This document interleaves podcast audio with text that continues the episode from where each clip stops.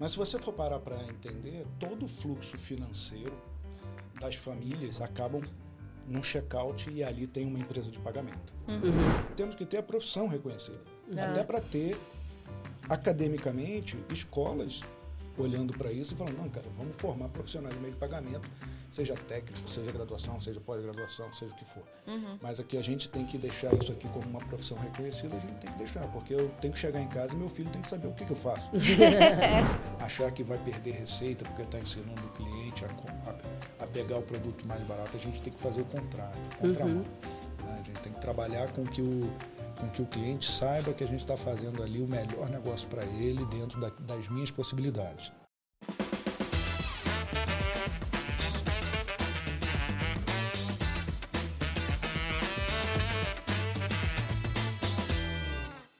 Olá, pessoal. Bom dia, boa tarde, boa noite. Hoje estamos aqui mais um SOS Bacen e estamos aqui com um convidado muito especial para falar de um tema muito legal e atual, né? Atual nem um tema que é sempre atual na realidade, né? A gente vai falar hoje aqui com o Lincoln Rocha. Lincoln Rocha, gente, para quem não conhece, Lincoln Rocha já está nesse mercado de meio de pagamento, ó, há muito tempo, desde 2009, pelo menos, falando já, hoje CEO da Trig. Para quem não conhece, Trig é uma empresa, uma fintech de cartões, de emissão de cartões. É, o Lincoln, ele tava, ele participou na, da Constituição da Pagos, que é uma associação de gestão de pagamentos eletrônicos. É, então, assim, há muito tempo, gente, ele fala e briga pelo setor so, para que a gente estivesse, né, e tenha um mercado saudável e com um debate saudável é, sobre meios de pagamento, enfim, e com essa relação com o Banco Central. Aqui, assim, Lincoln é uma pessoa que você, que não está conectada com ele, precisa se conectar, que é uma super influência aqui. E hoje a gente vai falar de um tema, gente, cartão. Quem não quer falar sobre cartão? Quando a gente pensa meio de pagamento, é, fintechs e etc., já vem um cartão cartão de crédito, débito, pré-pago e etc, etc. E não só cartão, né? Ali nosso o problema do cartão, né? O problema do Brasil do rotativo, né? Da, do endividamento. Da... Então a gente tem esses temas aí hoje para tratar com, com você. Tudo Exatamente. Bem? E inclusive agrega mais porque é uma pessoa representando aqui uma associação que também acho que vai ser legal a gente fazer essa troca, esse bate-papo da, da sua perspectiva nesse, nesse ambiente, né, associativo e etc. Seja muito bem-vindo aqui no nosso podcast SOS Bacen. Sem dúvida nenhuma, é uma grande honra estar aqui, Mariana, Luiz, obrigado. Obrigado a você que está assistindo. Bacana falar bom dia, boa tarde, boa noite. É, nunca sabe quando a pessoa vai assistir, né? Fica mais então, fácil. Mas assista, assista que é legal. E parabéns pela iniciativa. E eu vou até querer saber, acho que o entrevistado sou eu, mas eu também vou falar. Ah, com certeza. Onde vocês estavam quando vocês fizeram esse nome, SOS Bacana. Quero ver se vocês têm coragem de contar no ar aqui para todo mundo. É melhor. Então, deixa para lá, deixa para lá.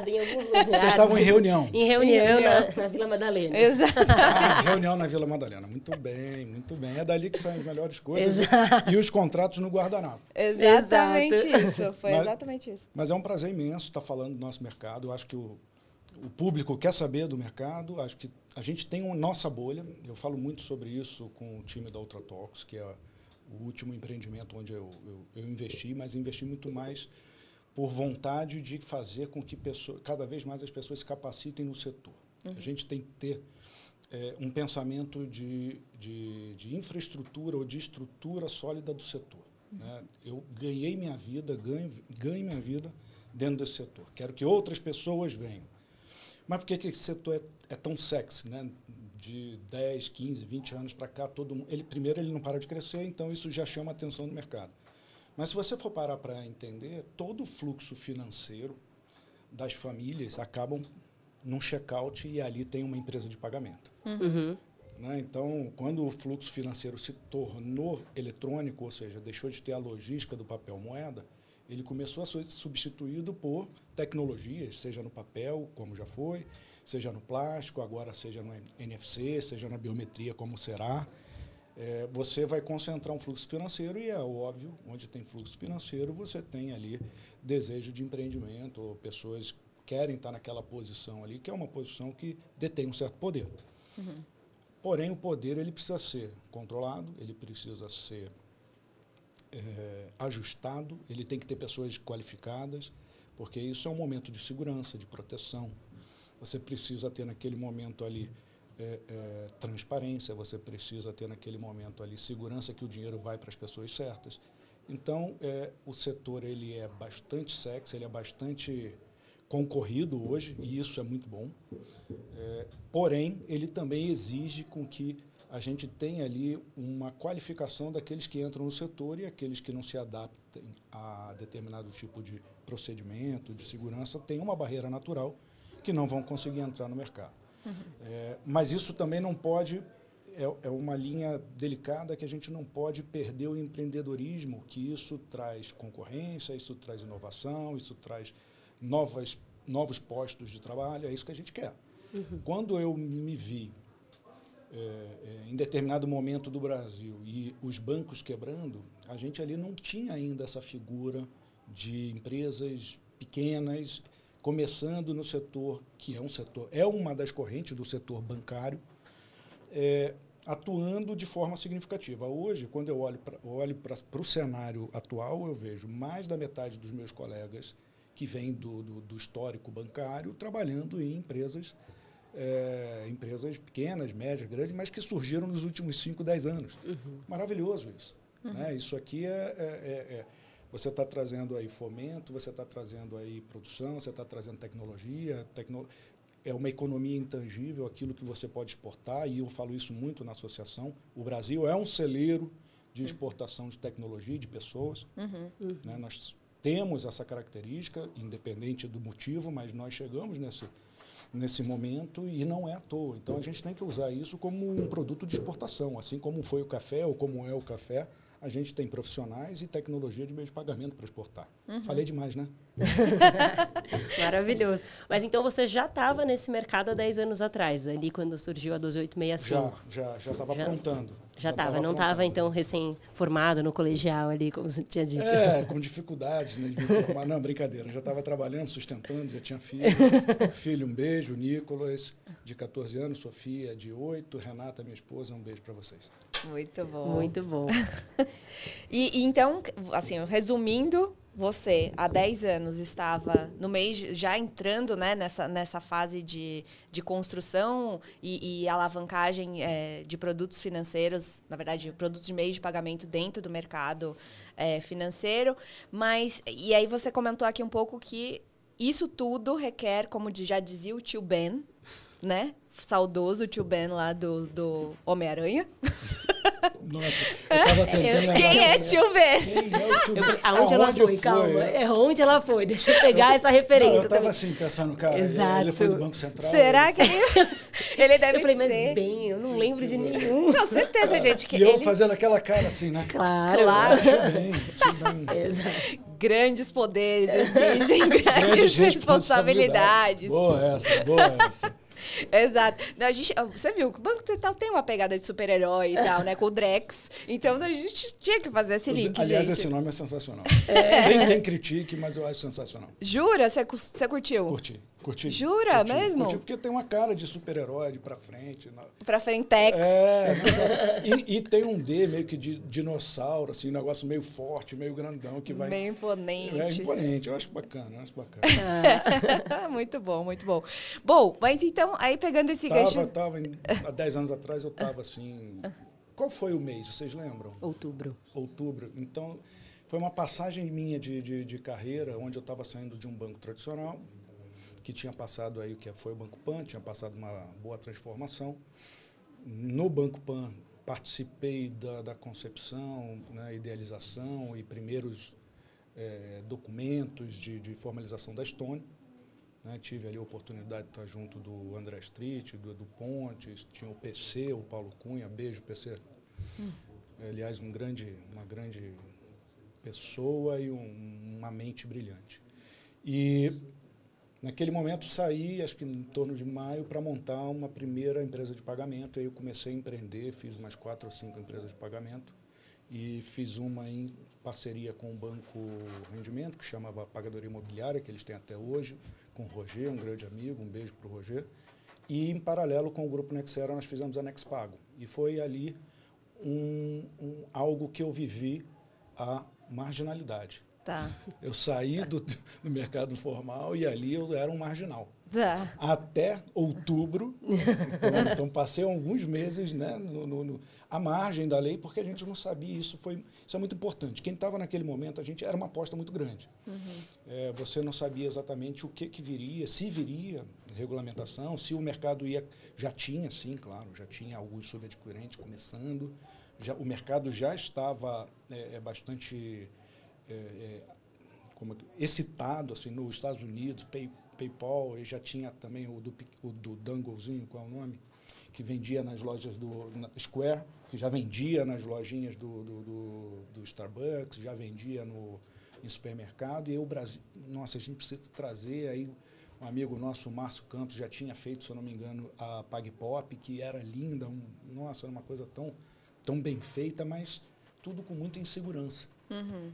Né? E quando você tem um ambiente de insegurança, você tem um ambiente onde só, né, só os bravos e os corajosos ele, eles vão à frente, mas você tem aí um, um, um, é, uma dificuldade muito grande de captar investimento, de trazer outras pessoas para que, que invistam no seu negócio, na sua ideia, nesse mercado, porque é cinza.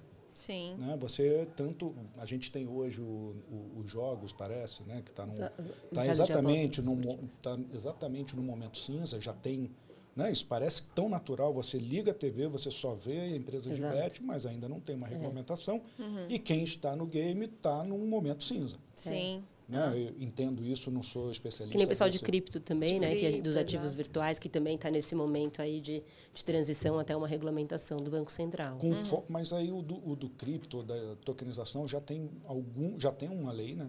que uhum. foi aprovada e já tem também alguns artigos do próprio CVM. Já, já lá, tem um direcionamento. Já tem um direcionamento. É. Naquele tempo a gente não tinha nem isso. Uhum. Em 2013, um pouco antes de 2013, a gente tinha tido sim, um anúncio, se eu não me engano, da presidente Dilma, falando que queria é, é, o dinheiro no celular, se eu não me engano, uhum. mas ainda não era algo regularizado.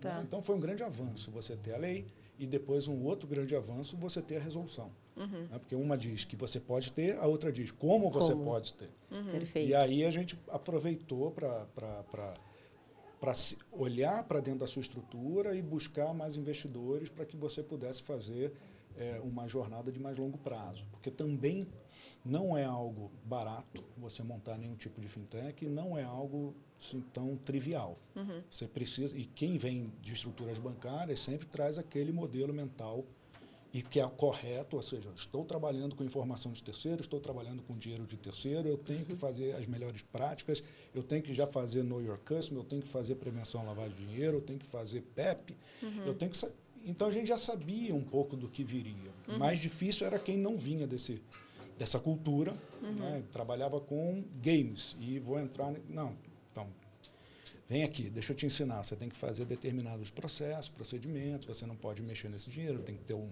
uhum. Chinese wall entre o dinheiro operacional e o dinheiro de terceiros. Uhum. Então você tem aí uma, uma série de, de cuidados que quem já trabalhava com isso ficou natural. Uhum. É, que já veio do setor, né? Que já veio do setor, ficou natural. É. Então, até hoje, a gente ainda pega pessoas com essa. É, é, é com alguns é, é, alguns gaps de conhecimento e a gente consegue contribuir. E eu também dou muito apoio aos, aos consultores de mercado, né, os consultores sérios. Uhum. Né, que eles conseguem trazer as pessoas que são de outras indústrias para essa indústria. Uhum. E isso a gente faz muito na associação. Uhum. A gente consegue trazer cultura, educação, capacitação, uhum. indicações para que as pessoas que entrem no mercado tenham conhecimento que assim, ninguém Acho que não é bom que só pessoas que têm um determinado tipo de background ou de, de, de, de, de escola que pode entrar nesse setor. Acho errado. Acho uhum. que a uhum. gente tem que pegar outras informações, outras... Outros pontos de vista, né? Outras culturas, outro ponto de vista. Aliás, eu vim do varejo inicialmente. No início da minha uhum. carreira, da minha família, eu trabalhei muito com varejo. Uhum. Fui do ponto frio.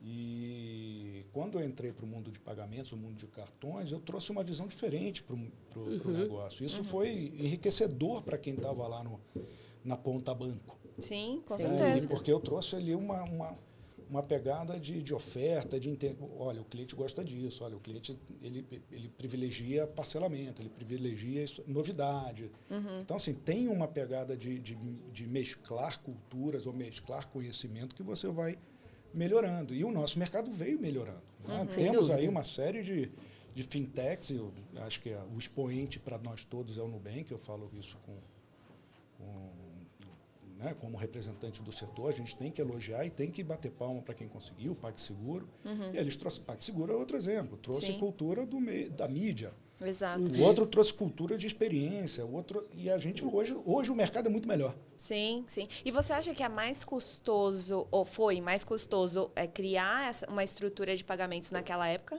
em 2013, 2011 ou hoje? Qual, qual a sua visão? Hoje, sem dúvida nenhuma, hoje é muito mais barato. É, mais barato. Hoje é muito mais barato. Eu lembro que a gente não tinha, é, falando da nossa. Não vou citar nomes aqui. Mas a ah. gente. Não, não, não. não mas eu, vou, eu lembro que a gente construiu contratos. Tá. Muitos contratos a gente adaptou. Tá. Contrato de subadquirente não existia. Não existia. Gerou tudo novo naquela. Não existia. Então, uhum. junto com fulano, com ciclano, com empresa A, B, C, uhum. cara, como é que eu não, e como é que faz um contrato de, de, de, Não tem. Vamos fazer aqui. Uhum. Pega isso, junta isso, acho que tem que ser isso, manda para os Estados Unidos para checar. Uhum. E, sai, e assim saíram as coisas. Então, tudo era mais custoso. Era custoso até a jornada. Uhum. Então, todo mundo tinha as ideologias do PCI. Você fala, não, tem que ser PCI. Cara, mas eu sou um escritório. Como é que eu vou ser PCI dentro do escritório? não, mas seu escritório tem que ser PCI. Quem pedia nem sabia direito o que estava é, pedindo. Tava pedindo. Mas por algum motivo, por algum tipo de, de, de, de referência, é melhor você botar algum tipo de, de proteção. Claro que muitas foram exageradas. Agora, naquele tempo só brincava quem tinha tecnologia própria. Uhum. Então você tinha que gastar alguns milhões para desenvolver sua tecnologia. Tá.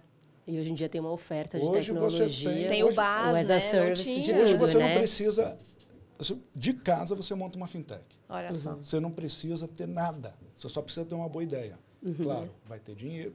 Óbvio que você precisa ter dinheiro para comprar né, a, a, tecnologia, pagar o setup, o serviço, a consultoria, é, determinados equipamentos ou determinado, mas você não precisa assim, ter um desenvolvedor no teu. Uhum. Você pode contratar uhum. tudo. Uhum. É, hoje isso é uma, uma, uma beleza isso, porque uhum. também no tempo que a gente tinha que gastar dinheiro com muita tecnologia, faltava dinheiro para quê? Para vender.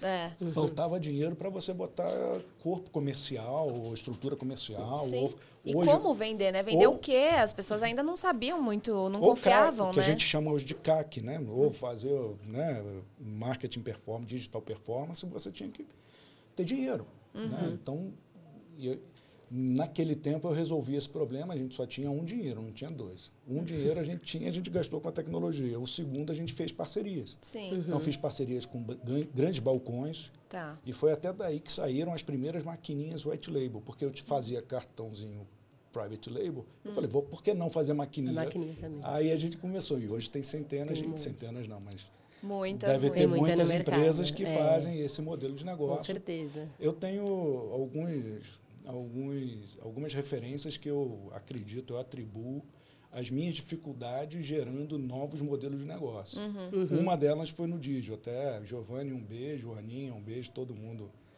que é do Digio. Foi, a gente queria botar produtos lá na Digio Store e acabou que a gente... Chamei um pessoal da BlackRock que vendia um monte de cartão pré-pago no supermercado. Eu falei, cara, cria uma API, alguma coisa, porque eu boto isso aqui no aplicativo, eu fico com milhares de produtos. Uhum, é uma prateleira e, bem mais atrativa, inclusive. Exatamente. Uhum. E eu falava com o fornecedor só. E Olha ele já só. tinha centenas de conteúdos. Hoje virou uma área dentro da BlackRock. Conheci Olha. outro dia, num curso da Pagos, conheci a gestora dessa área de produtos digitais para bancos e tal. Eu falei, ó, isso começou de uma ideia maluca minha lá atrás, em 2017, junto com o Eric, que era o gestor comercial. Olha que legal. Então a gente vai criando, vai adaptando, e aí vira aí já, dá, já deu emprego, já virou uma área. Isso, isso é fabuloso. Uhum. Não, e, e da onde veio a ideia da Pagos? A Pagos nasceu em 2009 com o Glaucon, um grande cara que era do mercado de pré-pagos, de emissão de pré-pagos, junto com o Boanerges e o AJ e o Ogata.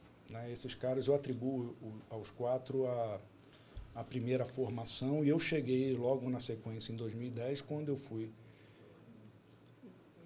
eu julgo isso pelo que a Mastercard na época falou, que eu seria o primeiro emissor de cartão pré-pago do Brasil, Mastercard, Open, uh, uh, vamos falar, não, sem ser fechado, sem ser uma bandeira fechada. Com arranjo aberto. Arranjo aberto. Uhum. A primeira do arranjo aberto Mastercard e logo depois veio a Zoom, que foi um projeto da Vivo. Mas no PAN nós trouxemos isso.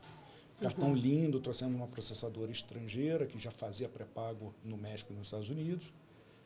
E, em virtude disso, fui indicado para participar desse, desse, desse, dessa associação que, na, que era é, chamava GSPP, Grupo Setorial Pré-Pagos, que veio inspirado de, um, de Londres, que já tinha isso desenvolvido. Uhum.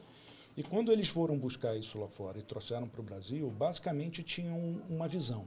A gente olhava para o cartão pré-pago como hoje a gente olha para a fintech. O futuro da bancarização ou da expansão uhum. da bancarização, da digitalização do dinheiro no Brasil. Né? 2009, uhum. 2010, cenário ainda Brasil com se eu não me engano, 50% de não bancarizados. É, ainda não, não era tão comum, ainda a gente, eu lembro que dentro do banco, não, vou formalizar eletronicamente. Não, que isso, tem que ter assinatura, obrigado a ter papel. Se não tiver papel, o Banco Central não deixa. Essa, foram inúmeras discussões disso. E o cartão pré-pago, ele veio como uma visão. Falei, cara, isso aqui funciona no México, nos Estados Unidos, por que não funciona no Brasil? E aí, naquele momento, a gente olhou, cara, daqui vão sair novas empresas de, de pré-pago. Nós lançamos nosso pré-pago, mas durou pouco. É, e ali eu conheci a associação. Anos depois, acabei saindo da associação em 2013, em virtude de, porque eu saí do banco. E voltei em 2018, quando o Cirilha estava presidente, depois o Ogata, e já tinha mudado o nome para Pagos. E por quê? Porque eles entenderam que a demanda e o, e o leque de, de meios de pagamento saiu do, do, só da questão do pré-pago. Uhum. Até cresceu muito mais na ponta da captura Sim, é. do que na ponta do, ou do, da captura ele, é, online ou física, uhum. do que na ponta do, do da carteira digital, uhum. né, ou da, da, uhum. carteira bandeirada. E aí foi assim que eu conheci a Pagos, voltei e assim que eu voltei, plantei uma ideia e quando me tornei presidente em 2021, né, 2021, julho, fui eleito em 2021, julho de 2021, e trouxe, resgatei a ideia da gente trazer a pessoa física como associada. Olha, Entendi. que legal! E por quê? Ah. Porque eu, quando eu deixei a associação, eu não deixei porque eu queria. Tá. Eu deixei porque eu deixei de ser membro de, uma, de um CNPJ eu, ali E o outro CNPJ não virou. Entendi. Olha e assim. o legal é, agora eu divido muito bem assim, a, a as duas contribuições. A contribuição da empresa ela traz uma contribuição institucional e financeira para a associação e de setor uma, muito forte. Uhum. Mas a pessoa física traz a, a, a participação intelectual. Olha. Porque muitas vezes eu, a sua empresa se associa, mas não participa. É. é. Mas a Mariana se Uma associa. também. Né? A Mariana se associa na pessoa física e ela começa a participar. Daqui Sim. a pouco ela é líder de um, de um comitê, daqui a pouco ela é vice-presidente, daqui a pouco ela é presidente da associação. Sim. Uhum. Porque ela é pela contribuição, não tem. E uma coisa que eu também é, é, tenho honra de falar da Pagos, um, por um, um dos motivos, a gente não tem concentração nem de um associado ou uma empresa associada e nem de um segmento. Uhum. Ou de um, uhum. um subsegmento do, do, do, meio de pagamento. Ela é mais cross, assim. Ela, ela é mais... é totalmente cross, inclusive com forte participação das, da, da, da, das empresas de infraestrutura. Ah, Olha. que interessante. Que são escritórios uhum. de, de, que são extremamente conhecedores e conhecidos nos meios de pagamento. Empresas que vendem chip de celular que vai na maquininha. Uhum. Empresas de maquininha Empresas que, de, de, de tecnologia que fomentam é, é, o mercado com tecnologia da forma que eu falei há pouco, que eu não preciso nem mais desenvolver o contrato. Uhum. Então, a gente trouxe ali todos que vivem... Todo o ecossistema ali. Todo o ecossistema. Quem vive de meio de pagamento pode entrar. Esse uhum. é o... A lógica. Na pessoa jurídica é ou na pessoa, na pessoa física? Se você vive desse mercado, você sabe a dor, você sabe... A gente quer te ajudar. A gente quer uhum. estar junto de você, a gente quer capacitar você, a gente quer te dar oportunidade de negócio. Queremos te encontrar para te contratar, queremos uhum. te encontrar para investir na sua ideia. É isso que a gente Abrir faz. portas, né? Para fazer essa conexão muito E isso está acontecendo. Sim. Eu fico feliz quando eu vejo, me mandam às vezes diretamente, eu vejo no grupo, eu vejo no LinkedIn, associados que não se conheciam fazendo negócio. Faz conexão, claro, negócios, é. faz. Um trabalhando com o outro, uhum. é, um abrindo empresa com o outro, um contratando o outro. Tá, cara, isso está acontecendo e, e, e todo mundo tem lugar ao sol. Dá orgulho, uhum. né? Dá Vendo orgulho, tudo acontecer. Então, assim. É como você falou no começo, né? É um mercado que só cresce, né? Então, quanto mais ligações você fizer, quanto mais pessoas você conhecer, melhor, só né? Só cresce há 20 anos. É. Exatamente. E é sempre uma melhoria. Você sempre vai trazer uma melhoria de algo que já existe, a criação de algo novo também pode ter. Então, acho que é realmente aí um mar bem grande para ah. para nadar. E, e Mariana, eu falo o seguinte, vem para esse mercado. Eu chamo pessoas, porque ainda falta. O que, assim, você sente falta de que setor hoje, né? Profissionais bem formados. Tá. A, a maior Na tecnologia, assim, de tecnologia tudo, de todas as pontas. É o que a gente mais ouve. Tá bom. Tá bom? É o que a gente é. mais ouve. Mas por que não um profissional de marketing bem formado no mercado de pagamento? Ah, sim. Ah, tá. Ah. Tem um ou dois. Não, minto, tem vários sim. tal, mas uhum. cabem mais. Sim, sim. Uhum. Cabem mais. Profissionais formados na área contábil para meio de pagamento. Ah, Isso é muito, então, muito é difícil, difícil encontrar. Isso é difícil. Falei duas dores aqui, vocês duas já, já, já é, é verdade, é verdade. Eu, vocês devem receber pedidos, é. né, sempre de alguém pedindo indicação. Sim. Aí você traz uma pessoa de outro mercado, ela demora seis meses, oito meses para entender o nosso. Uhum. E é natural. Se eu entrar na indústria farmacêutica, eu também vou demorar um ano para poder entender a lógica, porque também é um mercado super regulado. Sim. Né? Então, até entender lógico e pode que não pode, as margens é, é, quem, é, quem é contra quem, quem briga com quem. Com essa... Então, assim, acho que o nosso papel é: o mercado está crescendo, é, o mercado não parou de crescer, mesmo na pandemia, pós-pandemia. Mais empresas, o bolo está sendo dividido e está ficando bom para todo mundo. Então, sim, acho sim. que essa grande. Claro que, naturalmente, as empresas que não se adaptam, não conseguem vender a sua tese ou fazer a sua tese girar no tempo certo, uhum. elas vão ter mais dificuldade uhum. ou, ou vão sair do mercado. Uhum. É óbvio. Sim. Sim. Você acha que tem uma união maior hoje das empresas desse setor do que tinha antes? Por exemplo, a união dos bancários, só se a gente for pensar em banco mesmo, né? É forte, né? Você tem um setor que é forte, forte inclusive no Banco Central. E agora, para meios de pagamento, né, pelo menos ali da minha visão, não sei, alô, é um pouco mais espalhado, né? A gente tem ali uma dificuldade, talvez, ou tinha talvez uma dificuldade para você juntar propósitos parecidos, né? Para pôr essas pessoas na mesma mesa, conversar, inclusive conversar com o regulador. Os bancos sabem fazer isso muito bem. Sabe, bancos é. grandes. Sim. Sim. Os bancos médios fingem que sabem. eu posso falar que eu conheço, trabalhei né, no grande, no médio causa. no pequeno. E, e, não, assim, eu sei. É, os grandes sabem, tem tem uma facilidade até pelo, pela quantidade. Então é mais fácil uhum. você, mais quatro, mais cinco resolverem do que 20 resolverem. Né? É óbvio, é natural, da natureza. Uhum. Né? Quando, principalmente, aí você vai para o consignado, você vê um, uma desunião um pouco maior. Né? Então, ele combina, mas depois desfaz. Mas, assim, no geral, a gente tem ali no, no setor bancário, setor financeiro, uma facilidade de, de, de unir por causas, uhum. né? unir por interesses. E, e, é lícito, é justo e, e é perfeito. É por isso que existem associações. É, no caso das menores, né, das, das fintechs, né, que já tem fintech gigante, mas as fintechs em geral, se você fizer uma base da pirâmide bastante larga, né? Você tem poucas grandes e um monte de, de fintech. É um pouco mais difícil. Uhum. Né? Então, o, o, trabalho da Pagos, ele é um pouco mais difícil. Uhum. É um Sim. trabalho mais de, de evangelização, é, de reuniões, de fazer...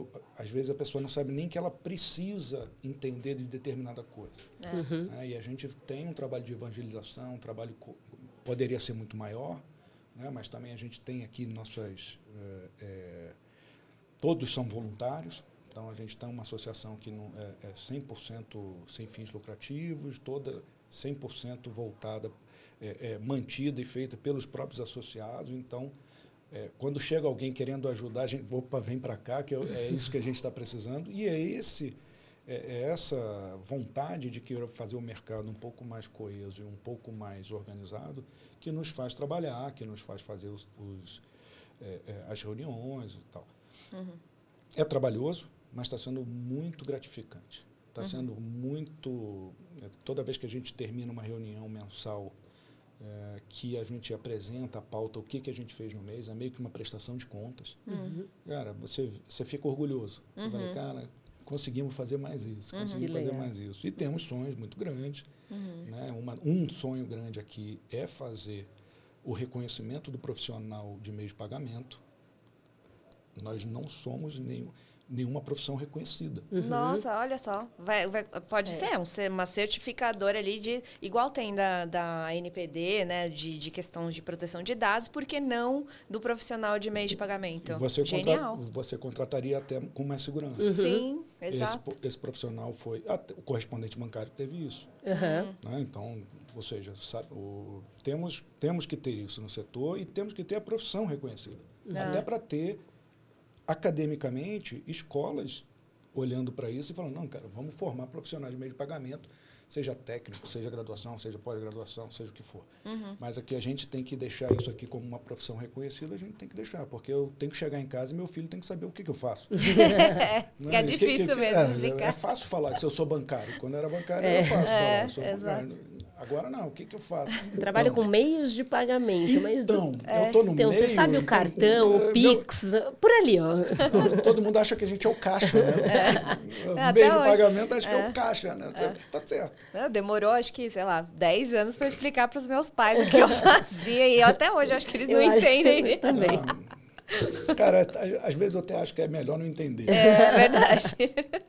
Minha mulher fala uma coisa muito legal. Ela, cara, as pessoas perguntam para ela lá na clínica dela: o que, que seu marido faz? Então, ele sai de casa todo dia arrumadinho, volta à noite e paga as contas. É. É. Seus filhos devem falar: meu pai faz call. É, é, é também, também. Mas, assim, no, no, no geral, o trabalho tem sido bastante intenso, muita gente ajudando. É, muita gente patrocinando, muito bacana o momento que a Pago está vivendo. Estou uhum. é, orgulhoso assim da, da, da, da gestão, do, do, do, time que está na gestão, né? todos os vice-presidentes, os diretores de comitê, estão todos empenhados, são pessoas que têm seus trabalhos, e, mas estão fazendo um legado. Sim. Estão deixando um é. legado. E, e é algo que o setor precisava, né? Que a gente tem, tem essa carência mesmo. É. Né? E, e o legal, assim, não é todo mundo quer reconhecimento. Acho que isso é natural do ser humano e todo mundo merece reconhecimento. E eu faço questão que as pessoas sejam reconhecidas é, de uma forma ou de outra e que traga seu benefício além da associação para sua pessoa física, como ser reconhecido, enfim.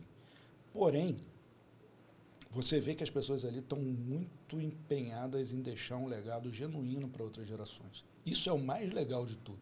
Porque está todo mundo ali no, no, nos 50 a mais não é todo mundo, né? Tem uma juventude muito legal lá, mas a galera que está ali no, na, no quase 50, um pouco depois de 50, mas todo mundo já pensando ali em, em cara, vamos, vamos deixar um, um legado bacana para essa geração? Porque uhum. nós fomos bem recebidos, mas foi muito mais difícil a nossa escola. É. Uhum. Né? Exato. Foi na prática, foi, né? Foi na dor. Foi na raça. Foi na raça, foi na dor e com muita gente contra. É, exato.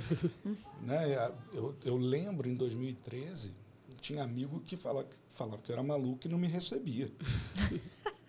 ah lá, largou um trabalho não, lá consolidado. Não, não, não ele está mexendo com subadquirência. Isso é ilegal. Isso era comum. Olha tô só. brincando, assim, não tô brincando, na verdade. Isso, Gente, era, já começava, entrava assim no churrasco lá. Era Ih, chegou. ilegal. Era ilegal. Chamar, achavam, né? Não era, uhum, mas sim, achavam que isso era algo ilegal. Uhum. É, isso vou te falar que percorreu bastante tempo. Hum. Olha só.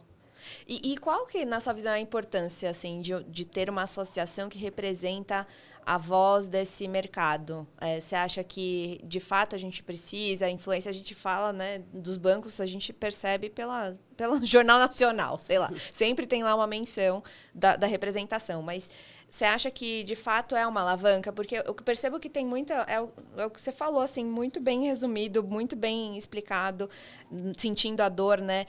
Talvez as, as, as pequenas, as fintechs, quem está começando agora, não sabe que é, que precisa estar tá lá nessas discussões, nesses debates.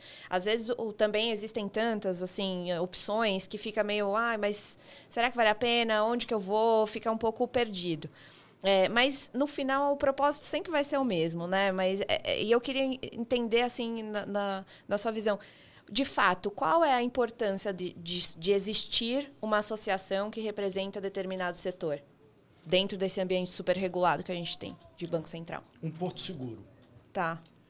Assim, é que a Pagos ela começou a ser Pagos para multissetorial, mas ainda no mercado de pagamentos, lá para 2016. Né? Até então era só pré-pago e pré-pago era um negócio restrito a bancos. Uhum. Depois, quando ela virou uma coisa para fintech, ela virou um porto seguro para que você possa tirar dúvidas e consultas sem você ser associado. Outro dia, um amigo meu é, que saiu de uma fintech e foi para uma, uma fintech pequena e foi para uma fintech super grande, super grande. Ele falou, Lincoln, eu estou fora desse, desse, dessa questão de adquirência há um tempo. É, pô, me ajuda para saber como é que tá tal. Na hora, passei a mão para Pedrina, Cássio, pessoal da, da, da, da área de regulamentação e, e, e e compliance, deram uma aula para ele de duas horas. Foi um negócio incrível, assim, sem exigir que ele fosse associado. Assim, é uma essa, contribuição genuína, né? Genuína, totalmente genuína. Uhum. Totalmente genuína. É, então, assim, ser um porto seguro para profissionais e para empresas de meio de pagamento ou para novos entrantes é muito importante. Também é uma função da Pagos minimizar prejuízos. Muita gente entrou desavisada, muita gente entrou de corpo aberto. Muita gente entrou com consultorias fracas e perderam dinheiro e foram né, mal sucedidas e depois acaba prejudicando a imagem do segmento. Uhum. Ah, porque achei que eu ia ter. Não, então você estava mal assessorado. Né? Isso não é bom para o mercado. Uhum. Também não é bom que empresas quebrem no mercado. Porque você, quando quebra, a reputação não é só a sua.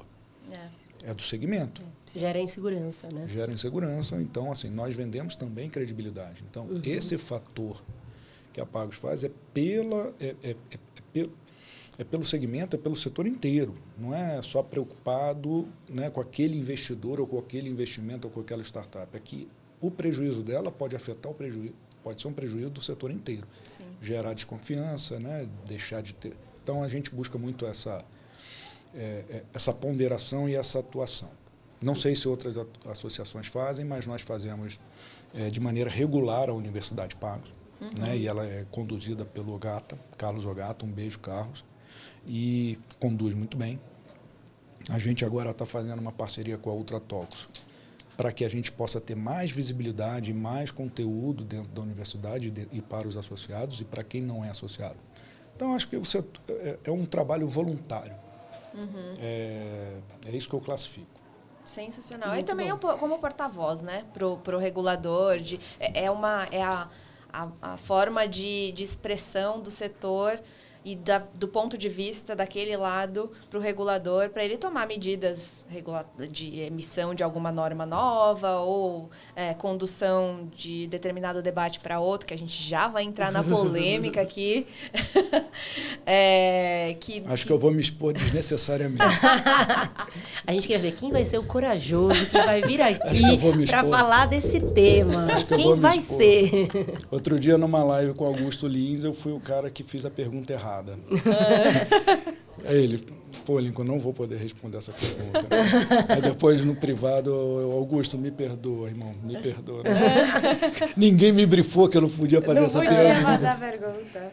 Ah, é. Mas aí, fala, Mário, a pergunta, vai. É, então acho que aqui Entrando no nosso tema, né? No nosso tema, um tema bem simples, nada complexo, nada assim, complexo. tá ali, fácil de resolver, assim, é, tá aqui, você vai resolver hoje, na verdade, pra gente. A solução vai ser dada hoje é. para o nosso querido rotativo. É.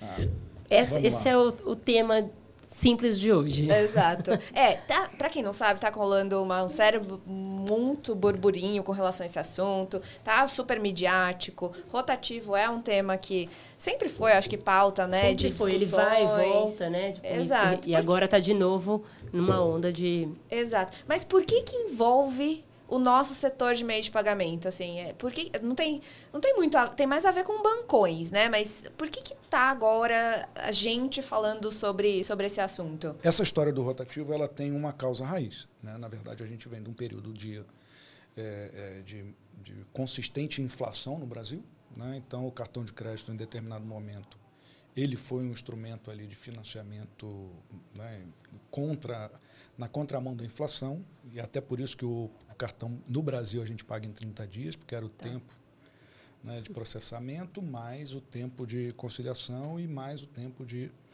é, é, de fazer toda a arrecadação e poder definir quem é que estava adimplente ou inadimplente. Uhum. Não sei se vocês, vocês não, certamente não viram isso, mas antigamente o livro de autorização era um, uma tipo uma agenda telefônica, agenda não, aquele livro telefônico, você abria eu fui autorizador, então eu sei. Nossa. Eu pegava lá o nome, Mariana, Mariana, Mariana, Mariana. Não, não, Mariana não está aqui, então pode passar. Aí passava na maquininha. Nossa. Nossa, é por isso então que demora 30 dias. É. Eu não sabia.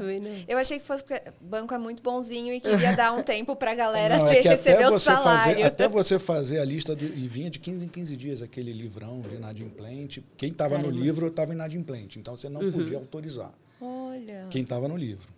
Mas devia então, ser rápido mesmo, né? Não, eu fui autorizador. Então posso falar que eu trabalhei com isso. Caramba, mas, tinha que ter um olho muito bom ali na hora. É, você pegava o cartão e vinha no nome da pessoa. Assim. que demais. Mas assim, voltando aqui para o rotativo, então tem motivos porque temos pagamento de 30 dias e a gente fez, o mercado acabou adaptando 12 vezes sem juros ou 12 vezes para poder é, permitir que a renda da pessoa coubesse ali no cartão e isso perdurou até hoje, virou cultural. Ponto. Uhum. Tá. tá. Então, a gente tem aí uma cultura diferente dos outros países e outros países não fazem isso e estão aprendendo com a gente isso. Não sei se é bom ou ruim, mas estão aprendendo com a gente isso. Uhum. Beleza. Aí todo mundo fica feliz em comprar em 12 vezes. Né? Pô, consegui comprar um celular em 12 vezes. O, o, o comerciante fica feliz também que ele conseguiu vender. Só que o comerciante, ele, ele, ele fez no preço dele, ele botou uns 10 a 15 ou 20% de, de, de, de, juros, porque quando ele te vende lá mil reais em 12 vezes, ele no outro dia liga lá para a maquininha dele e pede para antecipar. Uhum. Não vamos nem entrar no mercado aqui de antecipação uhum. que evoluiu uhum. e tal. Quando ele pede para antecipar, ele perde de 10% a 20%, dependendo da, da negociação que ele tem.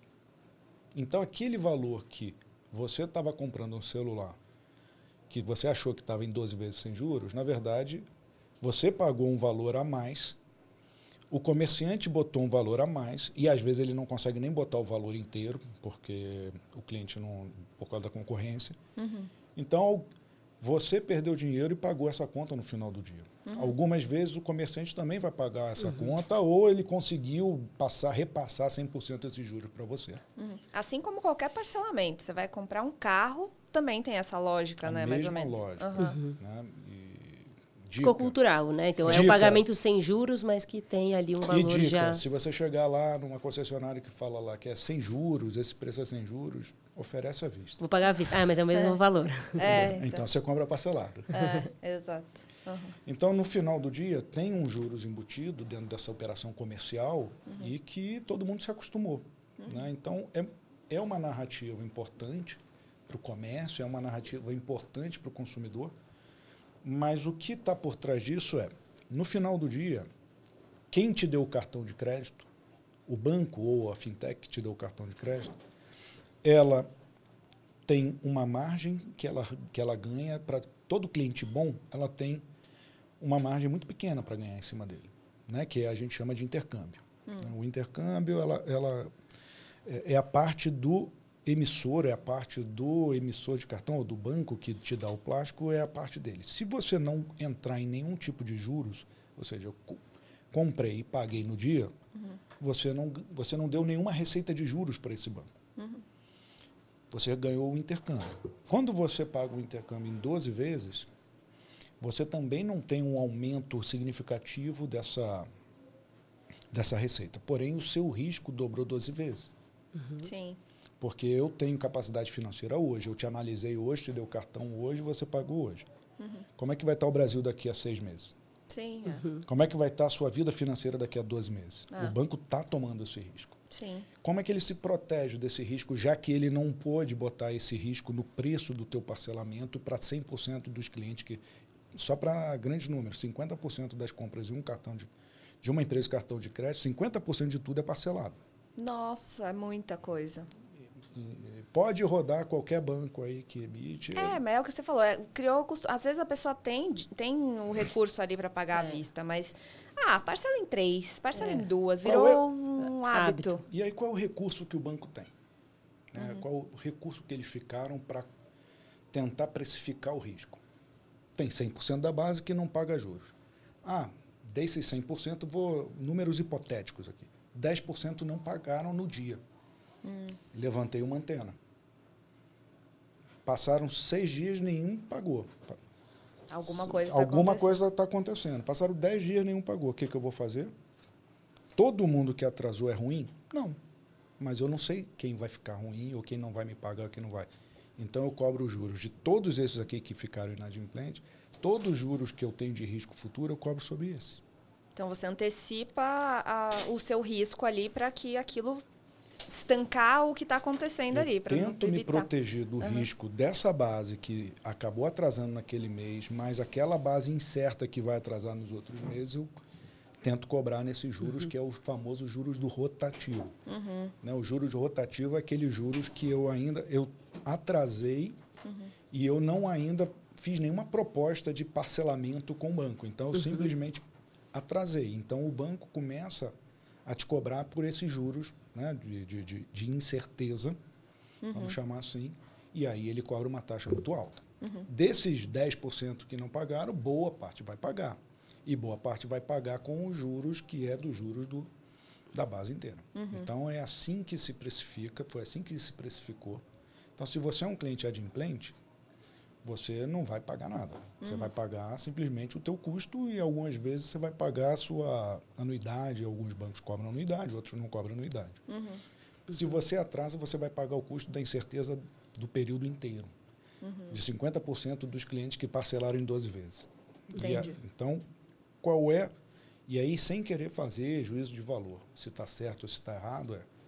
Se o banco não fizer isso, e já foi, foi uma matéria que eu li essa semana ou semana passada que determinado banco falou que se não se, se não puder cobrar os juros na precificação que ele tem, ele vai cortar mais ou menos 50% dos cartões.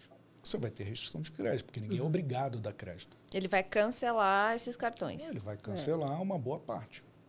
Imagina chegando assim na porta, na sua porta, ah, oi, tudo bem, vou cancelar seu cartão hoje. Então, vai assim, gerar você, um tumulto. Você tem é, é, toda vez que você tem o exercício de poder fazendo tabelamento, você dá o direito do empreendedor, empresário, banco, grande banco, importa, que está do outro lado, falar, eu quero ou não quero estar tá nesse negócio. Uhum. Por esse preço e por esse risco, eu não sei se eu quero estar tá nesse negócio. Uhum.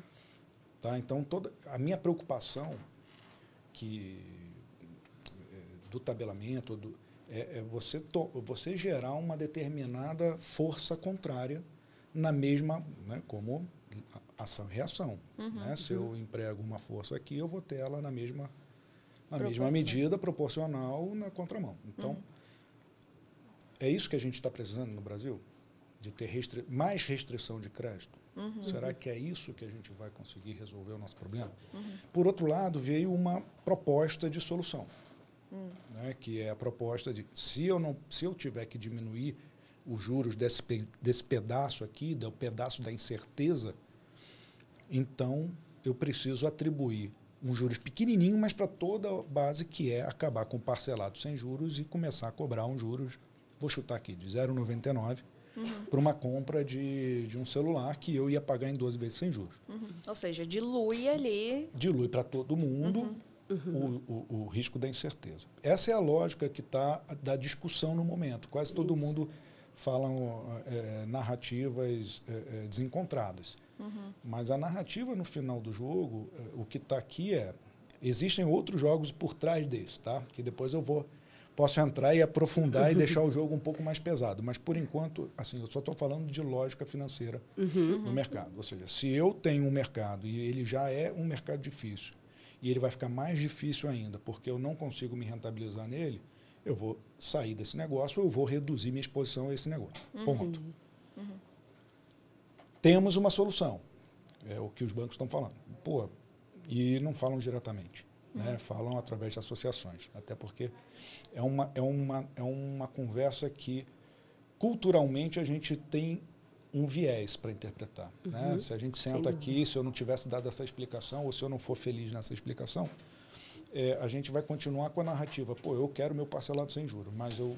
Será que o meu. Olhando pelo consumidor, eu como consumidor, eu tenho um, um produto que é mil, mas dentro daqueles mil tem 200 reais que é de juros em 12 vezes, que eu estou jogando 20% aqui. Será que se ele me oferecesse a 800 eu compraria? Ou será que eu não toparia pagar 900, mas eu vou pagar um pouquinho de juros? Sim. Uhum. Que, é? inclusive, alguns marketplaces fazem isso. Né? Eles colocam o preço à vista é.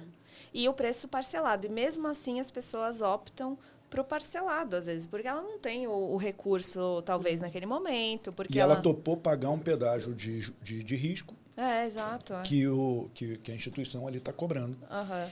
Né? E, e, é isso que está na mesa. Uhum. Tá? Acho que a, a, a, o que está na mesa agora é um pouco mais de. É, é tirar um pouco do, do, do, das narrativas e trazer um pouco mais de transparência. Uhum. Acho que quando você fala, então, na mesa, a gente tem algumas partes. Né? Então, a gente tem um portador do cartão que está o endividamento da população, né? Então a gente tem um alto nível de pessoas com endividamento. Você tem a parte então que você comentou que, que uma pequena parte vem daí. É do, do cartão. Esse grande endividamento tem uma origem um pouco mais é, mais grave. A gente é. teve modelo e aí só para deixar essa parte um pouco mais clara, o tamanho dos juros ele é responsável pelo endividamento, sim, mas talvez ele seja a menor parte. Uhum. A maior parte do endividamento foi a oferta de crédito sobre o mesmo indivíduo sem capacidade de uhum. pagamento. Uhum. Ou seja, conseguir é, dar para eles o erro no limite, né? Ah, o... No limite e, ou e, nas opções. No nosso caso, hum. tem um erro que é banco mais fintech mais tudo.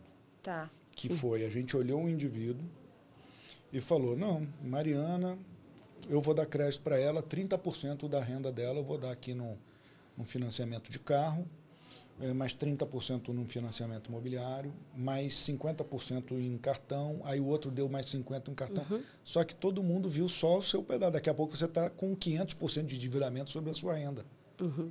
E foi isso Sim. que a gente. E, e, e, ainda tivemos aí o advento aí do momento da, da, da, da, da pandemia, que muita gente recebeu é, é, uma renda extra, que era do auxílio, e aquilo ali poluiu muito o modelo de crédito. Uhum. E, e, ali, então, tivemos ali pessoas que realmente com aquele, com aquele, com aquele recurso quitou dívidas, teve uma renda um pouquinho maior e muitos modelos financeiros de crédito acabaram dando over crédito em cima da mesma pessoa. Uhum. Então, então, o motivo não é exatamente os juros dessa, uhum. é, dessa então, relação. Se o motivo não é os juros, então a gente tá, tá, estaria atacando, na sua visão, o local errado, né? Estaria a solução errada. Porque Para gente... resolver o problema do superendividamento, sim. Uhum. Tá? O Banco Central resolveu de uma maneira muito bacana, já em duas vezes, é, já em várias, não, duas ou três é, é, é ações no passado, 2012, 2013, quando 2017 também foi quando reduziu limite, tarifas né? Em cartão de crédito você só pode cobrar cinco tarifas. Uhum.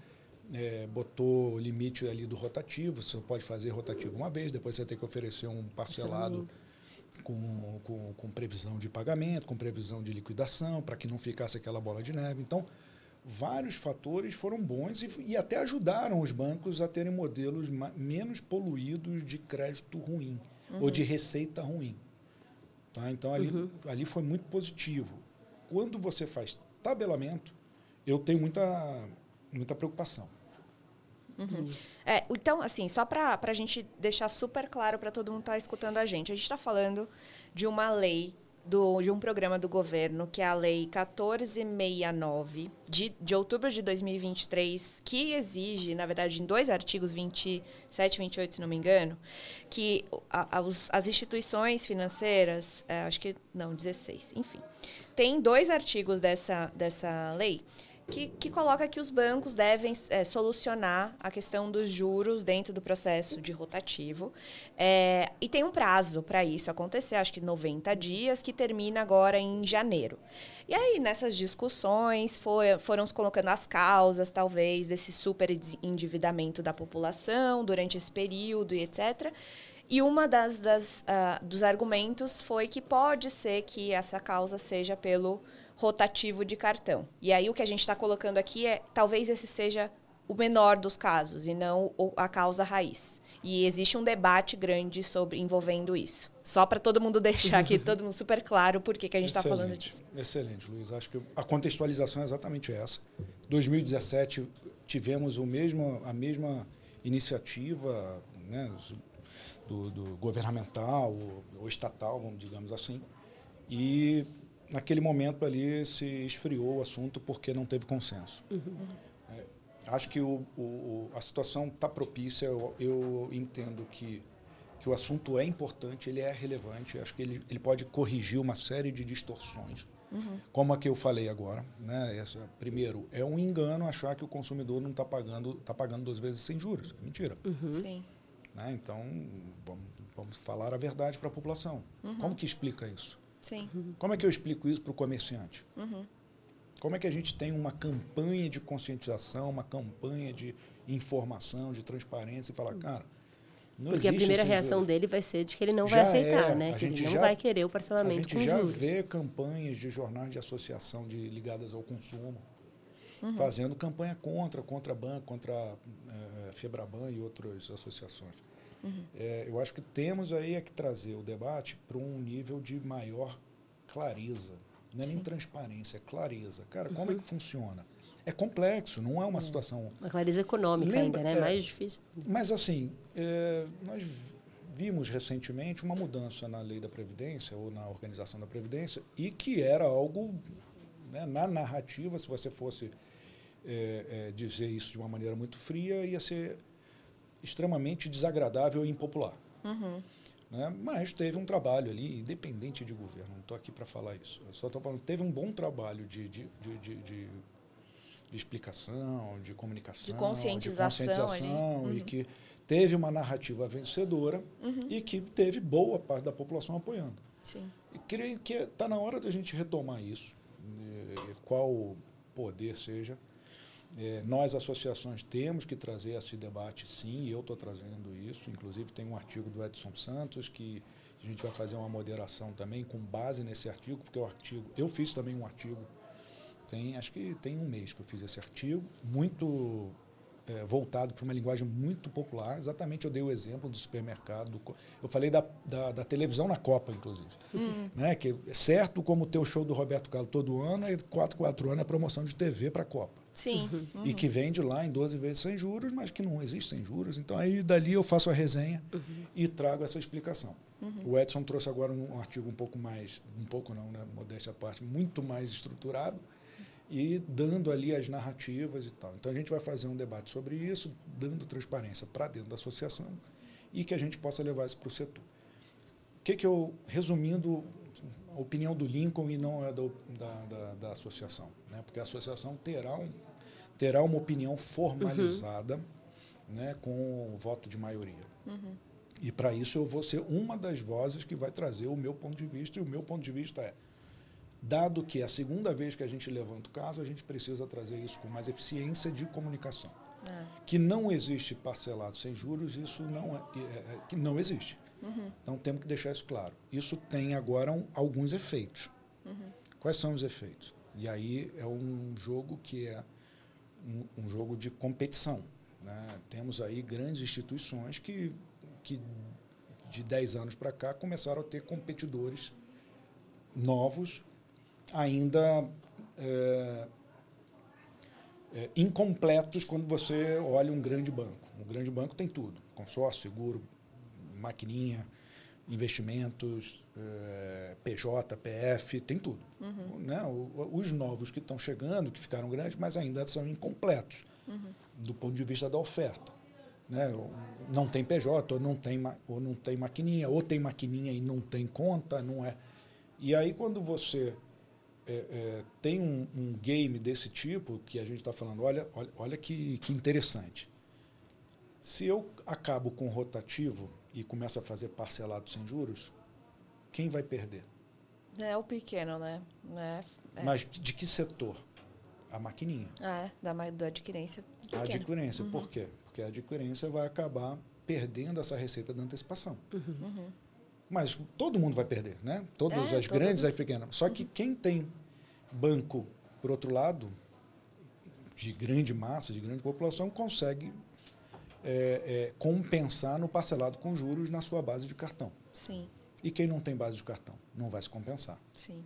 E aí você vai ter um, um desequilíbrio e volta para uma competição um pouco e aí menos. Vem no risco sistêmico que o Banco Central sempre fala. E aí você tem também aí um trabalho de dois, três anos, e Mariana acho que trabalhou, acho não, tenho certeza que trabalhou muito nisso, no, da questão lá do da SEC, da CIP, lá do, do, do, do registro de recebível. do registro recebível que ainda a gente, de, de, desde Vai... essa época, nem resolveu ainda. O mercado está tentando se ajustar. Esse mercado pode se perder.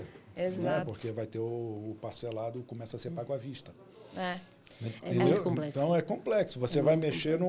É, parece aquele brinquedo, né? A torre remoto. Você vai mexendo você tira assim. Ali, é. é. A gente se organizou nesse mercado dessa forma. Como é que você mexe? É, alguém aí, né, ter, ter, alguns terão seus negócios modificados. Uhum. Sim. Né? Se... É o que modificar, né? É. Que, onde perde. É e aí, no final do dia, aí a opinião continua sendo opinião pessoal. Uhum. A gente não resolveu também o principal problema, que é o problema de, do brasileiro ter educação financeira e renda, uhum. e renda adequada. Exato. Né? Ele é. normalmente é, tá... gasta mais do que pode, é. Ou gasta ou ganha menos do que precisa. Exato. Que são duas. Né, é, é um limite ali, um uma linha muito tênue. E acaba utilizando o limite do, do, cartão de crédito como um complemento de renda e não como uma, uma questão assim, secundária. Ah, em uma emergência, se precisar hum. utilizar. É, é complicado Com mesmo. Certeza. É. E acho que aqui, como a Lu tinha comentado no começo, nosso, aí indo para as fintechs, né, para as IPs, onde elas entram aqui, que você falou, ah, tá, porque hoje a gente tem uma discussão muito grande nos bancos, que já é desde antes, a gente já teve antes. O Banco Central já interviu a questão do rotativo dos 30 dias, né? já teve alguma primeira interferência. E agora, ao que tudo indica, né, o Roberto Campos falou né, que quer pretende acabar com o rotativo, isso voltou toda essa conversa né, de novo. Aí teve o desenrola né, do governo, que a Lu também comentou aqui. E aí, onde ficamos nesse, nesse meio tudo ali, né? É um jogo de pressões e narrativas. Uhum. A gente vai mexer, vai desestruturar é, o mercado que se consolidou no Brasil. É, dado que, se for realmente fazer isso, acho que a gente tem que fazer isso para engrandecimento do, do, do, do é, da sociedade, ou seja, tem, a sociedade tem que sair melhor do que uhum. entrou nessa discussão. Uhum. Né? Existem distorções? Existem. Eu acho que elas precisam ser mudadas mas terá um preço aí que será que, que cairá no colo de alguém e que não pode ser no colo da população. Uhum. Uhum. Se você começa a tabelar é, o player que oferece o crédito, ele tem o direito de falar que não quer mais jogar nesse player. É. Uhum. Você perde, a população perde, Com, perde o comerciante é. perde. Perde tudo. Então, assim, acho que a gente tem que olhar para essa para esse jogo e entender que tem um, um, elemento adicional que não foi colocado à mesa, que foi como gerar mais renda para a população. Uhum. Esse jogo não está não tá dito aqui. Sim, uhum. exato. É, é. é, e as discussões ainda, quando a gente fala né, de outras formas, a tendência seria migrar para sair do cartão de crédito para Pix que vai ser o Pix garantido uhum. lá, que é não nada mais é do que um cartão de crédito instantâneo. Vai uma outra forma de você eh, creditizar um, algum produto. É, que daí ele vai consegue o Pix parcelado, o Pix garantido, enfim, essas, essas discussões aí que até o Banco Central a gente vê estímulos é, da, da, do setor para que ele se posicione com relação a esse assunto. Talvez seja até por isso que eles não deram ainda nenhuma, é, nenhum direcionamento nesse sentido, mas eles já mencionaram que isso é uma pauta e que viria. E aí, dentro desse contexto, se for. É meio contraditório, né? Você tá, a gente está discutindo se o rotativo é positivo ou não, mas dentro desse contexto também de, de PIX, né? Com uma mesma lógica, é, fica elas por elas. Não, não tem muita lógica para mim. Qual que você tem alguma, alguma opinião sobre isso? Sim, minha opinião é que o mercado vai se adaptar. Uhum. De uma maneira e de outra, a gente se adaptou. Né? Quando foram limitados as tarifas, quando foram limitados ali o, o, o parcelamento, e que a reação foi muito boa. É, o que a gente não consegue, o que o mercado não consegue absorver é a alta inadimplência. Uhum. Né? Isso não tem jeito, não tem, não tem quem pague essa conta. Então vem aí a resposta do governo para melhorar que eu vejo que o desenrola ele é muito mais importante para os bancos do que para a pessoa física, apesar da pessoa física ser aí o, o, o elemento central para a uhum. gente melhorar. Mas se ele está com renda comprometida ou com CPF comprometido ou cara, os bancos vão continuar restrito a crédito a essas pessoas. E isso que a gente não pode deixar. Né? Uhum. Então, assim, o risco, o, todo risco tem um retorno e está precificado. Uhum. Se você não tiver o retorno esperado para aquele nível de risco, você deixa de ter o investimento, ou a aplicação, ou, ou correr o risco desse cliente. É, então, esse jogo que eu falei há pouco, onde a gente precisa equilibrar os pratinhos, isso aqui vai ter muito trabalho de comunicação e muito trabalho de compensação, porque muitas empresas se estruturaram para viver do crédito do, da antecipação de recebível ah. e, e elas sofrerão se isso tudo é, for dessa forma, ou seja, a compensação do juros rotativo for o parcelado com juros, essas empresas vão sofrer, vão sofrer no seu diretamente no seu balanço. Né? Uhum. Claro que aí a gente vai ter que aprender a ser né, mais uma vez disruptivo, inovador e transformar isso aqui num outro produto. Eu não consigo enxergar ainda um outro produto. Estava até outro dia falando com uma pessoa que montou uma grande, não, uma, uma, uma conhecida fintech uhum. que opera nesse segmento, nessa especificidade de, de, de, de, de, de antecipação ou do crédito do recebível. E se isso acontecer, essa empresa, por exemplo, é uma empresa que deixa de existir no modelo que foi criado. Vai ter que se reinventar. É, porém, faz parte do jogo. O uhum. que eu não acredito é que a gente tenha que tabelar.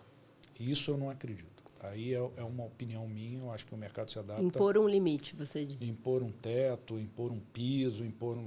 Cara, eu acho que esse é o jogo que. É, é, é um jogo que você dá o direito de quem está jogando parar de jogar. Uhum. Uhum. E aí, na sua visão, seria o quê? Dar diretrizes e aí o mercado se ajustar conforme essas Uma diretrizes? A autorregulação, ela, ela não funcionou, Mariana, assim, sendo bem ela não funcionou em 2017, ela não funcionou antes. Assim, tem que ter instrumentos, sim, de, de, de melhoria do, do, das distorções. Acho que corrigir distorções é um papel do regulador.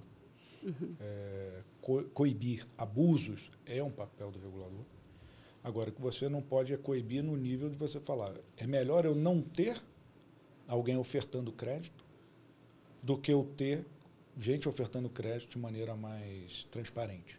Sim, ah, talvez uhum. a transparência seja uma saída, vai. Porque eu te dou crédito uhum. né, no, no, sentido do cartão. Eu dou crédito, se você não, não inadimplir, você vai ter a melhor dos, dos mundos. Uhum. Ah, é, tem, tem algo assim, né, nos Estados Unidos, se não me engano, o score que, que a pessoa, ela, o score é praticamente a vida dela. Se ela tem um score bom, positivo, ela consegue várias, várias é, benefícios de menos juros num, numa, num financiamento de imóvel, menos juros. Então, conforme ela tiver uma saúde financeira durante um período, esse score vai melhorando e aí ela consegue ter vantagens dentro do mercado financeiro. Talvez seja uma saída para a educação financeira da população, a conscientização e, e esse incentivo, né? Incentivo, é, né? Isso, é. isso parece que vocês estavam na minha reunião ah.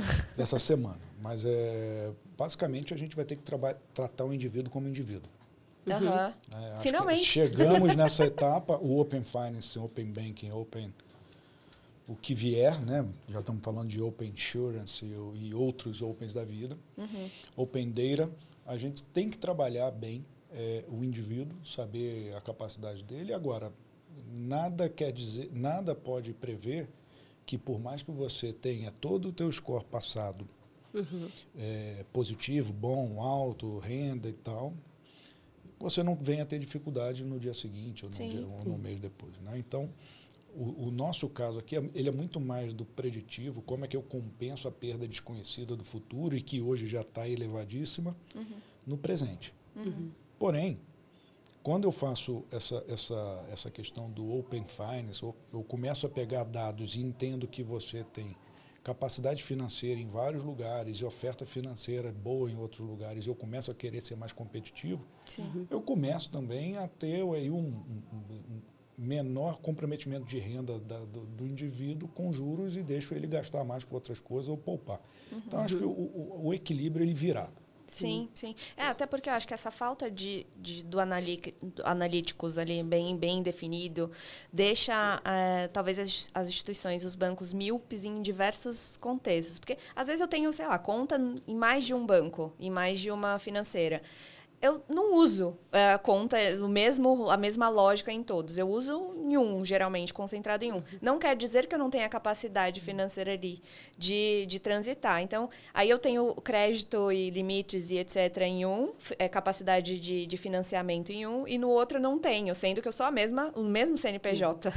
Então, mesmo O CNPJ, mesmo- mesmo CPF. Ou ser- CNPJ. Ou CNPJ, pode ser. É, enfim, então talvez seja, seja esse o caminho né, de tratar os dados de uma Exato. forma mais clara via É. Open Não, mas, o, mas o que eu queria. Desculpa, Mariana, só complementando assim. E se chega o dia que você não tem condição?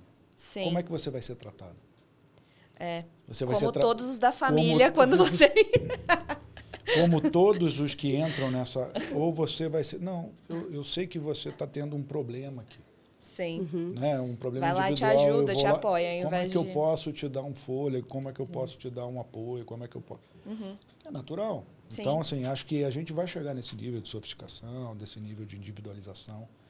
É, a concorrência é saudável. A gente só pode estar falando disso que a gente está falando hoje, porque tem concorrência. Hoje temos concorrência, Uhum. Né? concorrências pesadas, inclusive, e concorrências no, na- até de pequenos cardumes, ou de cardumes né, de pequenas empresas atacando ali um produto do tubarão.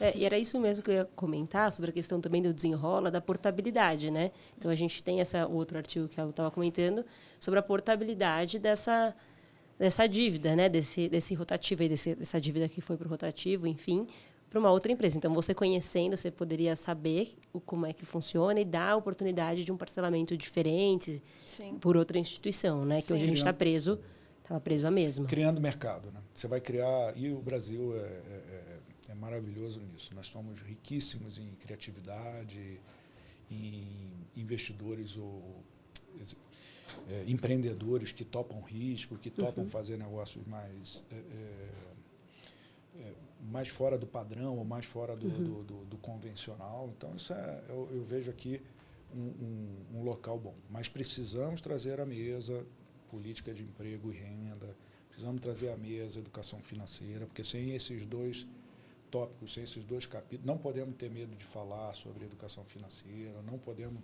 achar que vai perder receita porque está ensinando o cliente a, a- a pegar o produto mais barato. A gente tem que fazer o contrário, a contramão. né? A gente tem que trabalhar com que o com que o cliente saiba que a gente está fazendo ali o melhor negócio para ele dentro da- das minhas possibilidades. Sem dúvida. Exato, exato. É, afinal, todo mundo quer comprar as blusinhas na Black Friday. Se não for o celular, se não for a, O celular, a geladeira, né? É, Todo exato. mundo.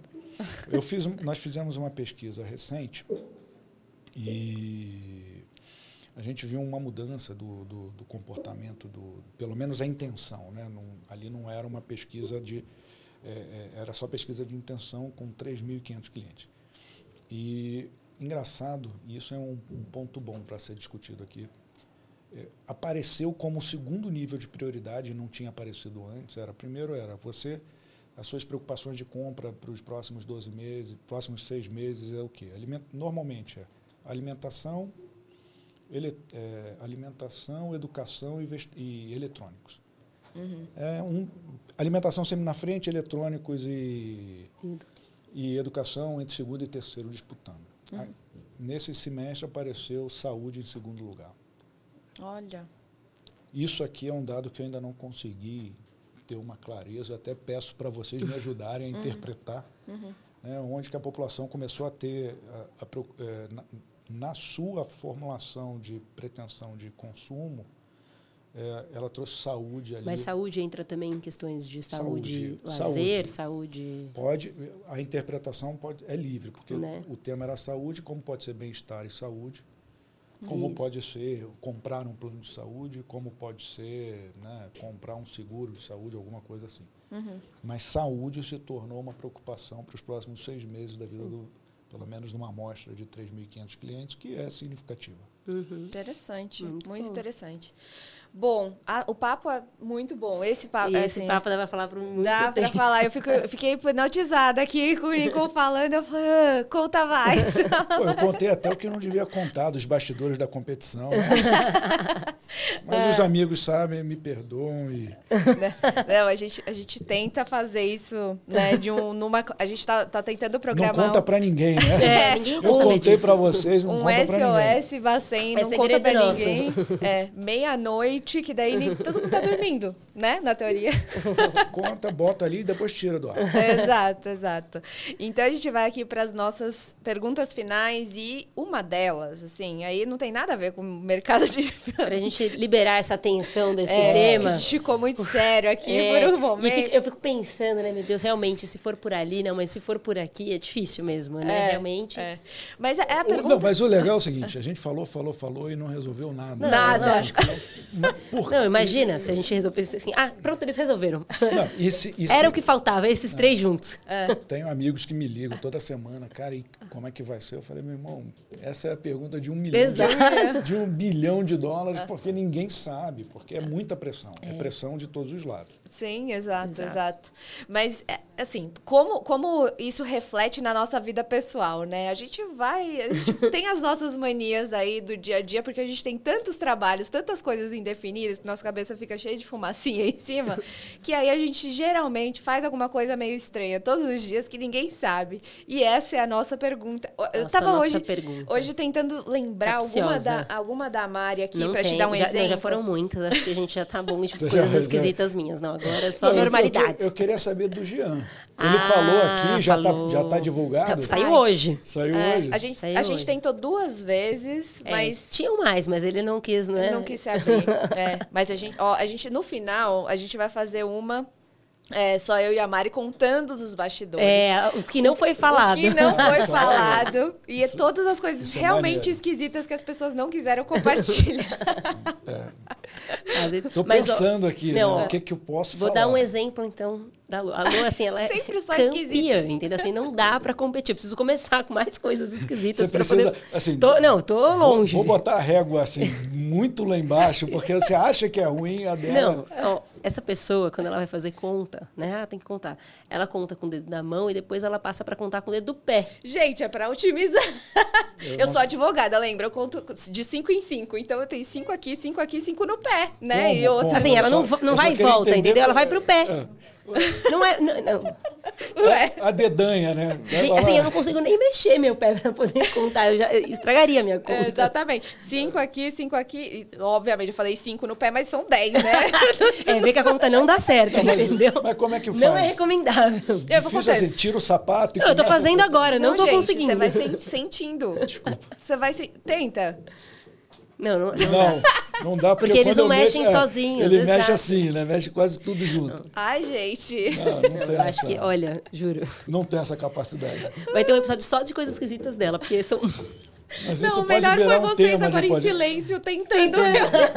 Tipo assim, Não, e todo mundo que estiver vendo vai tentar, porque é tenta, automático. tenta você aí dentro de casa. Tenta, tenta. Não Não dá. dá, não dá, não não dá. dá. É muito esquisito, é muito esquisito. Não, esquisita. eu- engraçado, minha filha e meu filho fazem aquela dobra de língua assim no meio, assim. Sei. Assim, eu, aí eles ficam, eu faço isso. Eu falei, Mas você sabe que isso é genético, né? Isso quer dizer alguma coisa. Cara, vou, vou, vou, vou Ai, prestar meu Deus atenção. do céu. Vou A prestar sua mulher lá atenção. assistindo. Vou prestar atenção, vou prestar atenção. Ai, ai. Mas e você? O que você faz de esquisito, de Cara, diferente? Eu, eu pensei numa coisa aqui que é bacaninha de falar, né? Porque o resto é Não, feio. depois você né? conta e a gente conta nesse último episódio. Não, Exato. não, tem coisa feia. Não, não, vou falar duas, então. Tá, Tá. pode. Ela Uma conta os dedos do feia. pé, não tem Não, como competir. Eu, eu, eu, eu toco porque eu tenho toque. Ah. As coisas verdes e azuis. Quando Ai, eu não eu tenho que tocar. Ai, Ai, meu Deus. Ah, mas É era de sorte. É, ah, é, é. tinha aí. Falou junto, tinha um negócio também, encosta no verde, dá sorte, é verdade. Isso aí. Aí eu, energia, sorte, alguma coisa assim. E uma outra que é, que é tranquilinha de falar, eu tenho mania de relógio, mas de abrir o relógio, de consertar o relógio, de. Mesmo de- sem ele estar quebrado. Não, é. De, De de curioso. tudo, de tava que, ele, mas normalmente ele estava bom. E você quer quebrar. E aí ele fica ruim. Aí depois tem que levar num profissional. Cuidado com esse Porque eu não- relógio aí, senão já é. Depois- Aí Mas porque ele serve? fica ruim. Aí eu, eu tento, mexo, abro. Aí eu tenho Olha. mania de, de, de, de gostar das engrenagens. E, de- de- e quanto mais antigo, melhor, não é que seja moderno. Você gosta de sistemas complexos. É, é, Coisa, coisa difícil. É curioso, né? Tem Você quer ver lá dentro. Eu, eu sou apaixonado pelos mecanismos. Pelos, Que legal. e Que legal. E gosto dos relógios mais esquisitos do mundo. É. Não tem nada a ver com preço, assim, falar que é, que é caro, que é... Não, nada disso. É um pego- Rolex, ele abriu um Rolex. É, abri, abri um Rolex, custava 89 mil reais, eu estava Eu- a fim de abrir e quebrei. Você é louco, né? Mas, o cara sai do mercado de pagamento. Acabei de parcelar meu Rolex. Não, mas não, não. Eu pego aqueles bem baratinhos, mas gosto de abrir, mexer, polir, achar. Olha. Nossa, é diferente mesmo. Será Isso- que isso tem é- alguma coisa aí de ancestrais e tal? meu pai mexia com bússola. Ah, Olha que coisa louca. E ele, pessoa maravilhosa, faleceu recentemente. E ele passou os últimos 30 anos dele mexendo com. Ele era um cara aqui da, do litoral de São Paulo responsável por deixar a bússola ferida. Então, e, e existe uma lei de, de aferição de bússola, e ele era o cara que ia lá, botava o barco lá e fazia o, a compensação, que se chama. E aí o Caramba. norte para o norte. Então, toda embarcação Legal. profissional. Aí, o que, que ele fazia de hobby? Ele pegava os pescadores mais simples que estavam com problema na bússola e é caro, é um equipamento caro. Ele inventou o conserto de bússola que não, não existia e ele fazia esse conserto e dava de presente, voltava, não cobrava nada para Que fantástico. Aí ele Olha tinha a bússola reserva e dava para o cara, ó, usa essa Nossa, aqui e eu vou ficar.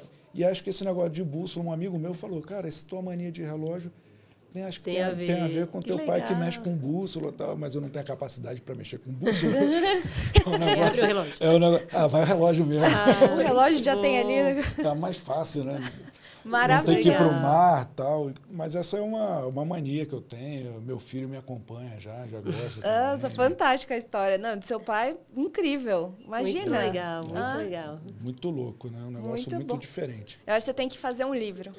E É. aí, no meio do livro, contando a história, né, de meio de pagamento e tal, você coloca as histórias, né? Porque. Eu, eu, eu, eu, eu comecei a escrever um livro por capítulos de frases que eu guardo do mercado do- dos meios corporativos. Então, se eu aprender uma frase com vocês, Ah. Eu vou gravar. Então, tem uma frase que não é desse amigo, mas ele que me ensinou, e ele falava que era do, vo, o- o- do vovô Nino. Hum. O vovô Nino, que era o vovô do Everton Chaves, amigo meu, foi diretor estatutário do, do Digio, um cara brilhante, de crédito, ele falava, é, da onde você menos espera, é da onde não sai nada mesmo. é Barão de Tararé. Muito bom, olha só. Aí eu tenho, eu já qual é a outra? É, não tem milho, não tem pipoca, que é uma frase do meu, do meu padrasto, que ele conta isso. Não tem milho, não tem pipoca. Aham. Pô, é óbvio, né? É, Não sim, é. Então, então, então não tem pipoca. Então, se você não fez, se você não trabalhou, se você não, não vai ter. Sim. Então, dessas Então, frases essas que frases- são as melhores. Ah, é. Essas frases são muito boas, eu vou gravando, eu vou. vou- Ah, Tem uma, é, tem uma que é do Lincoln, ah. que é capítulo 1, versículo 1 do livro de Lincoln que eu estou escrevendo, que fala: Aprendei-vos a puxar o saco certo. Necessário. Não, não pô. Tá na- nada mais justo. Pô, aí nada mais incômodo que você puxar o saco na hora errada, da pessoa, Da pessoa errada, errada. e da forma errada. Então, aprendei-vos a puxar o saco certo é o segredo da vida. Corporativa. Aliás, o livro é Segredo da Vida Corporativa. Ah, Maravilhoso, muito vou comprar, com certeza. Então tem, já tem algumas, já tem alguns capítulos escritos, só falta eu hum, parar mesmo para Finaliza lá com a do tio Ben, que a gente Do manda. tio Ben é ótimo. A do tio Ben me lembra o, o Sam, o, o Pequeno Príncipe, né? É, tem do Daniel San também, se quiser a gente começa a pedir. A do Pequeno Príncipe é boa também, né? Sim. Ele era gaúcho, aliás, né? Que, é. a, que, ele, que a tradução ficou, né? É, vo- é, tu és responsável por aqueles que cativam, por aquele que cativas, por aquele que cativa. Pô, isso é só gaúcho, fala assim. Só né? gaúcho. Só gaúcho. Imagina, Você encontrar um garotinho na rua e falar, não, Ele não vai falar assim. Com tu cer- és, tu és responsável por aquele que cativas. Não, não dá. Não dá, não dá. Muito bom. Muito obrigada, Lincoln, Muito pelo seu obrigado. tempo, Obrigada. pelas compartilhar tudo que você sabe, tudo, né, pelo seu tempo dedicado para esse mercado, tanto na Pagos quanto na Trig, que agora, né, mais uma fintech aí é, fazendo super sucesso, enfim. Esperamos aqui na próxima temporada você pra gente continuar É, aqui. Boa. trazer mais uma pessoa para fazer o debate. Exato. Muito bom, muito um bate-bola, assim, a gente já tá bolando umas coisas bem Vai ter legais. já evoluído esse tema, né? Então acho que realmente na segunda temporada a gente consegue. A gente promete que não faz perguntas é, capciosas, assim. É, sei lá, tem novas coisas esquisitas para você começar a fazer, entendeu? Tem É. tempo de Pô, mas já- desenvolver. outro dia um amigo meu perguntou, mas por que que você não bebe isso? Cara, eu já dou, tenho tanto trabalho com aquilo que eu bebo. Para que, que eu vou gostar de outra coisa que me dar trabalho? Então, assim, Exato. então, essas coisas são interessantes. Mas, assim, meninas, obrigado. É, fico honrado, de verdade, de estar aqui. É, vocês estão fazendo um trabalho incrível, é, bastante encorajador. Tem aqui um exemplo feminino, vocês estão fazendo aí uma, uma coisa que é um mercado que ainda é predominante é, é, a presença masculina, mas assim vocês precisam realmente é, encorajar mais meninas a virem, porque a contribuição de vocês é, é- é incrível e não pode ter essa disparidade. E é um mercado que exige criatividade, é algo que mulher é né, multitarefa, criativa, né, dá conta das pressões, então vocês são muito é, é, é, é, ícones nessa, nessa história. Então, parabéns pelo trabalho de vocês. Obrigada. Nós da Pagos ficamos honrados de vir um programa desse, falar um pouco de nós. E falar de mim é só besteira, só bobagem. o, o resto Foi aqui é só história para a gente rir. É, Muito cuidado bom. que se a gente te convidar para ir na Vila Madalena, vai, vai ter um outro um projeto. insight. É, então vai, vir, vai ver o SOS. Rádio SOS Rádio, Bacen. Rádio SOS Bacen, FM. Maravilhoso. De vez em quando eu ligo para alguns, gravo nos grupos de amigos. Alô, alô, Rádio Jabuti FM, bom dia, bom dia. Muito bom. Muito bom. Muito bom. Obrigada, Obrigada. obrigada. Beijo.